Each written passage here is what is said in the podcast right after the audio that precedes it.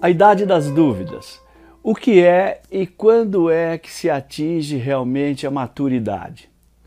Claro que essa etapa da vida, a maturidade, tem a ver com a idade cronológica, com o acúmulo das primaveras. Mas não só. É, maturidade está relacionada também a níveis de experiência, estrutura emocional e capacidade ou habilidade de interpretar a própria condição em face das variadas circunstâncias da vida. Normalmente, dizemos que a pessoa madura é uma pessoa equilibrada e, portanto, sensata, capaz de inteligir o que está à sua volta e agir de acordo com essa inteligência, de maneira adequada, conveniente, como se soubesse guardar uma certa pertinência com o mundo.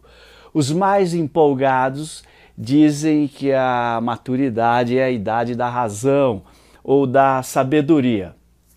Um sinal de maturidade que costumam apontar é a autoconfiança. Pessoa segura de si. A pessoa imatura, dizem, é também uma pessoa insegura, instável, não sei se autoconfiança e maturidade podem ser assim sumariamente associadas, porque um dos traços da juventude, é, é, tempo da imaturidade, é justamente a autoconfiança dos jovens, que às vezes é tanta que beira até a prepotência e também a imprudência, claro. Mas isso de maturidade é muito relativo é, na cara que varia de pessoa para pessoa. Tem gente que amadurece cedo, outros só amadurecem bem mais tarde, e tem também os e as que não amadurecem nunca. Portanto, não é nada fácil definir a maturidade ou o que quer que seja uma pessoa realmente madura. Dentre as definições mais, eh, digamos, elaboradas ou intelectualizadas, já ouvi dizer que maturidade é um voltar-se para si mesmo, algo ligado, penso eu, à capacidade de autoconhecimento. Mas nisso podem haver também alguns problemas. Por exemplo, o sujeito que chega na idade madura, sobretudo naquela idade bem madura, em vez de voltar-se para si mesmo, para dentro de si, volta-se para o passado. Aí entra a vasculhar a memória, a fazer reminiscências, tentando entender quem ele foi até ali e quem ele será dali em diante. Sei não, viu? Até pode ser uma boa estratégia. Uh, afinal, dizem que para entender o presente e o futuro é preciso entender bem o passado. Mas o passado não é uma coisa fácil de entender. Às vezes chega a ser um mistério, porque analisar o passado com os olhos do presente é como enxergá-lo com novas lentes, as lentes do momento, e não as de ontem. Muda a lente, muda tudo. E voltar os olhos para trás tem também o risco de se mergulhar num memorialismo saudosista, sentimentalão e desandar a fazer balanços e levantamentos daquilo que passou, as avaliações do conjunto da obra, o que é bom, mas pode levar também às famosas crises existenciais, com perdão desse clichê. Sobretudo se a pessoa der para achar que tudo que ficou no passado, ao contrário do presente, é que era realmente bom. Um outro problema, o autoconhecimento que a pessoa busca quando ingressa na maturidade é, no fundo, o autoconhecimento de uma nova pessoa ou, pelo menos, de uma pessoa em nova circunstância, pois a idade madura que ela acabou de atingir é uma situação inédita, uma novidade e, como toda novidade, demanda tempo para ser entendida. Não é porque a pessoa entrou na idade da maturidade que ela já vai entendendo tudo. A situação é nova, é inusitada. Com a devida licença dos linguistas, Noto que a palavra novidade parece ser uma aglutinação da locução nova idade, ou seja, nova mais idade, novidade. Quem atinge a idade madura atinge uma idade nova.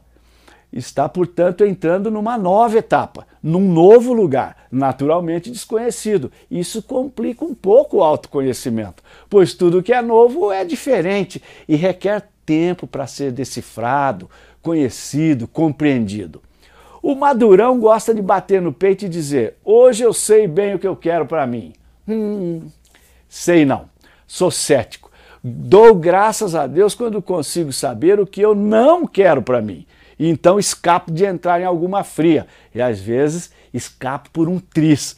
Pode ser que tudo isso seja viagem na maionese, mas associar maturidade e autoconhecimento ou a um voltar-se para si mesmo, eu acho complicado.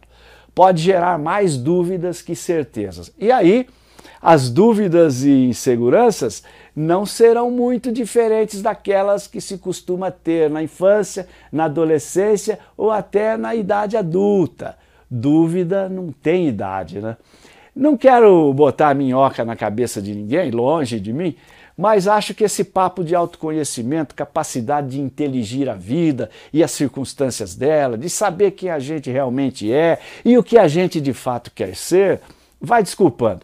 Se não é um papo meio pretensioso demais, é certamente coisa para divã. E mesmo no divã, ouço dizer que os psicanalistas, esses que supostamente nos levariam a entender quem já fomos e quem seremos a partir de agora, eles mesmos precisam de outro psicanalista e de outro divã para entenderem a si próprios. Eu sei, você vai dizer que eu estou tentando avacalhar a ciência de Freud. Pode até parecer, mas não é a minha intenção. Essa não é nem nunca foi a minha intenção. Deve ser só a minha bronquice mesmo.